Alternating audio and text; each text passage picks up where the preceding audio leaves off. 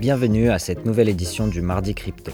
Chaque semaine, pour vous éviter d'être noyé dans la masse d'informations, j'essaye de résumer les événements importants qui se sont produits dans l'univers de Bitcoin et des crypto-monnaies en 10 minutes seulement. Bonjour, je m'appelle Anton et cette semaine, le podcast sera comme d'habitude composé de 4 parties.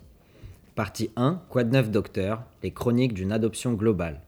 Partie 2, Mais que fait la police? Avec un point sur les régulateurs. Partie 3, Où sont les instits Les levées de fonds et prises de participation. Et partie 4, Est-il trop tard pour acheter Notre portefeuille virtuel, les analyses techniques et les données du réseau?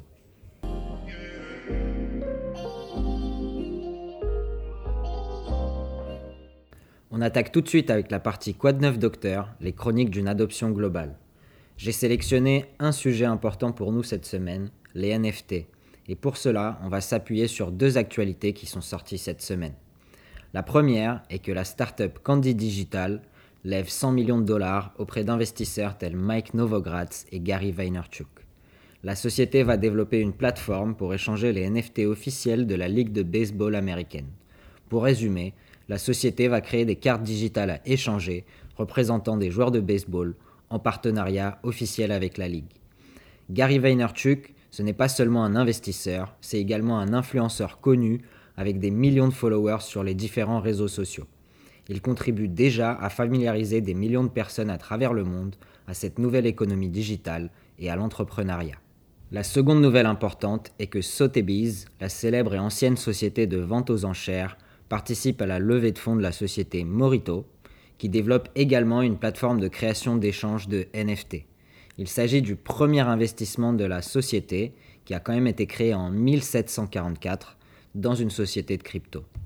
Sotheby's a été extrêmement actif dans le milieu des NFT ces derniers mois en réalisant des grosses ventes aux enchères et ils ont collaboré avec des célébrités telles que le DJ Steve Aoki ou encore la riche héritière Paris Hilton. La société Christie's, une autre société de vente aux enchères créée en 1766, avait lancé le mouvement en début d'année avec la vente aux enchères de l'œuvre digitale de l'artiste Beeple pour 69 millions de dollars. J'avais parlé la semaine dernière des partenariats de plus en plus nombreux entre les sociétés crypto et le monde du sport à travers le marketing. On peut donc voir que la tendance continue, notamment grâce aux NFT, et les très vieilles institutions comme les maisons de vente aux enchères s'adaptent très rapidement pour proposer cet univers à leurs clients. Les NFT, qu'est-ce que c'est d'ailleurs? Appelés non-fungible tokens ou jetons non fongibles, ce sont en fait tout simplement des titres de propriété sur une œuvre digitale. Un artiste décide de créer une œuvre digitale en format JPEG par exemple et la met aux enchères sur Internet. Cette œuvre devient ensuite la propriété exclusive d'un acheteur qui cherche en général ensuite à la revendre plus cher. Au passage, le créateur du NFT reçoit également une commission sur les ventes. Quels sont les avantages des NFT Ils permettent aux artistes de mieux contrôler la propriété de leurs œuvres et d'être rémunérés à leur juste valeur, notamment en n'abandonnant pas la majorité de ses revenus à un intermédiaire comme une galerie. Ils facilitent le transfert de propriété par rapport au système classique du marché de l'art.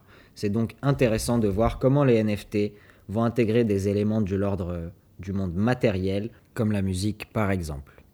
Mais les NFT ont aussi des inconvénients.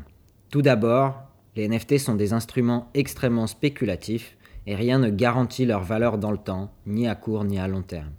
Aujourd'hui, ce sont essentiellement des images en format digital.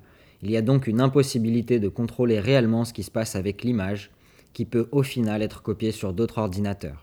La seule chose que l'acheteur obtient réellement est le droit de dire que c'est lui qui a acheté la vraie image originale. Comme il aurait acheté un tableau physique par exemple.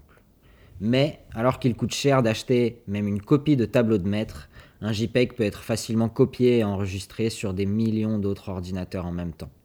Est-ce qu'on va pouvoir attaquer en justice quelqu'un qui utiliserait cette copie de l'image comme photo de profil sur un réseau social par exemple? Rien n'est moins sûr à l'heure actuelle. Pour conclure, à titre personnel, je suis pour le moment un peu sceptique des NFT, notamment en ce qui concerne leur utilité réelle. Pour moi, le Bitcoin est LA révolution dans les crypto-monnaies et qui déjà pose les bases d'un système financier alternatif. Il a été créé dans la continuité de recherche et d'expérimentation sur des monnaies alternatives qui étaient faites depuis les années 1980 par les cyberpunks notamment. Je reviendrai peut-être sur la préhistoire de Bitcoin dans un prochain épisode.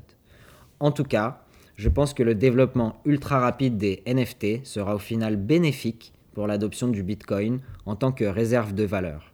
Car si les choses se passent comme au précédent cycle, lorsque la bulle spéculative des NFT se dégonflera, comme s'est dégonflé celle des ICO en 2017, beaucoup des profits réalisés dans ce secteur seront finalement convertis en Bitcoin. Ceci n'est bien sûr que mon opinion, et il y a énormément d'opinions en ce qui concerne les NFT en ce moment. Euh, ça, c'est une chose certaine.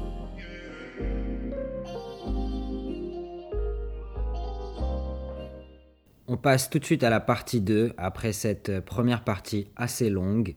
Euh, il y avait pas mal de choses à dire sur les NFT et il en reste pas mal à dire. Et donc on va rapidement également faire un petit point sur la régulation. Selon un rapport du département du Trésor américain qui devrait sortir cette semaine, il semblerait que le département donne l'autorité de la régulation des stablecoins à la SEC de Gary Gensler. Je rappelle qu'un stablecoin est une crypto-monnaie adossée à un autre actif, comme par exemple le dollar. C'est-à-dire que la société émettrice émet un stablecoin qui est distribué aux acheteurs et en échange, elle est censée mettre un dollar américain en réserve, par exemple sur un compte en banque. Les stablecoins servent essentiellement pour le moment à éviter le passage à la monnaie dite fiat lors des échanges de crypto-monnaies et donc en général l'imposition des gains puisqu'aujourd'hui dans la majorité des pays, seul est taxé le passage d'une crypto-monnaie à une monnaie traditionnelle comme l'euro ou le dollar. Pourquoi est-ce que je parle tout le temps de la SEC américaine? C'est parce que c'est l'autorité de marché la plus reconnue au monde et celle qui influence les régulations aux États-Unis qui dominent la finance internationale. En fonction de ces régulations, le capital traditionnel peut investir ou non dans certains instruments tels que les crypto-monnaies. Généralement, les montants investis aux États-Unis surpassent largement les montants investis dans les autres régions du monde et influencent donc les investisseurs dans ces autres régions. Pour moi, la régulation par la SEC est à double tranchant. Elle permet, soi-disant, une meilleure protection des investisseurs. Cependant, elle peut également ralentir l'innovation dans le secteur. En tout cas, cela permettra sûrement à certains stablecoins fabriqués aux États-Unis de s'en sortir mieux que d'autres.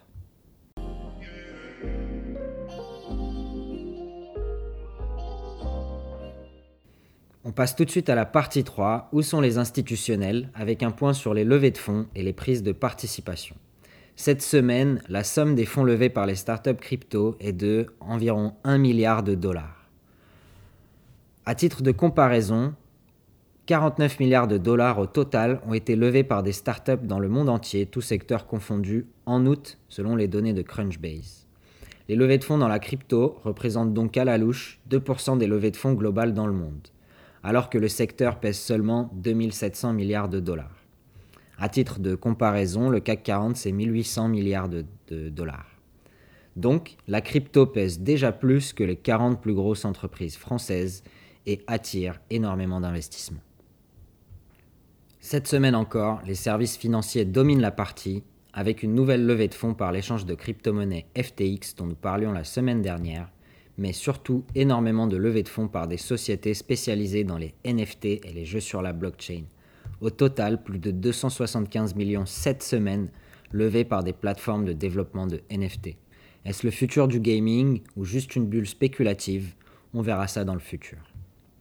Dans les autres faits notables, euh, une news qui était intéressante, le fonds de pension des pompiers de Houston a investi 25 millions de dollars en Bitcoin et en Ethereum à travers la société Nidig. Il gère l'argent de plus de 6600 pompiers et leurs familles. Ajit Singh, le directeur des investissements, a dit Je vois cela comme un autre outil pour gérer mon risque. Le secteur a un, retour, a un potentiel de retour sur investissement positif et me permet de gérer mon risque. Il est très peu corrélé aux autres classes d'actifs. Nous avons étudié cette classe d'actifs depuis un certain temps pour l'ajouter à notre portefeuille c'est devenu une classe d'actifs impossible à ignorer aujourd'hui. Merci à Monsieur Singh pour ce commentaire. Euh, évidemment, je suis d'accord avec lui et énormément d'investisseurs également.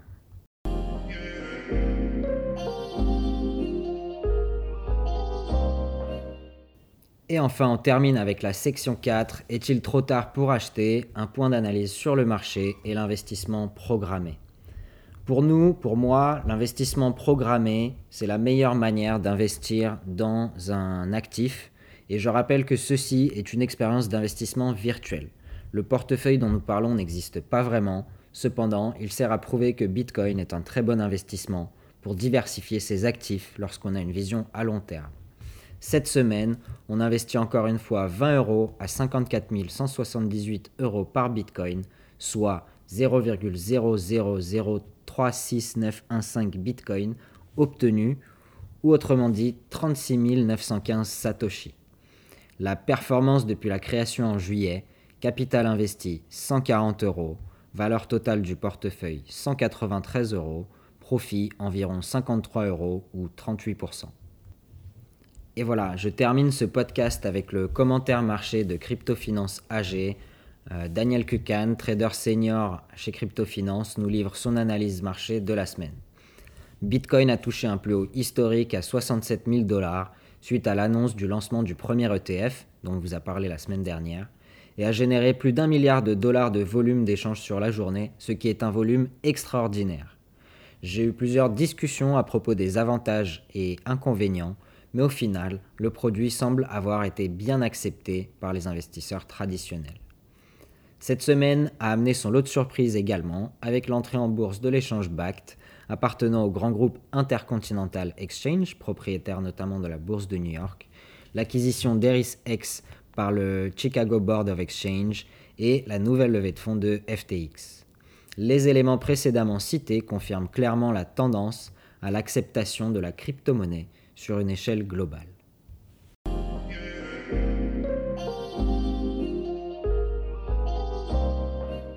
Voilà, pour conclure sur ce podcast, je dirais que je partage pleinement l'avis de Daniel de Cryptofinance et de Monsieur Singh des pompiers de Houston. Cette semaine encore, les crypto-monnaies se développent à un rythme extrêmement rapide. Les institutions se tournent de plus en plus vers les crypto-monnaies comme classe d'actifs afin de diversifier leurs risques et améliorer leur retour sur investissement. C'est tout pour cette semaine. N'oubliez pas de vous abonner à notre Twitter et notre chaîne YouTube, Spotify et Apple Podcast le mardi crypto et retrouver l'intégralité du transcript du podcast sur notre médium et le portefeuille d'investissement sur CryptoCompare. Bonne semaine à tous et à bientôt.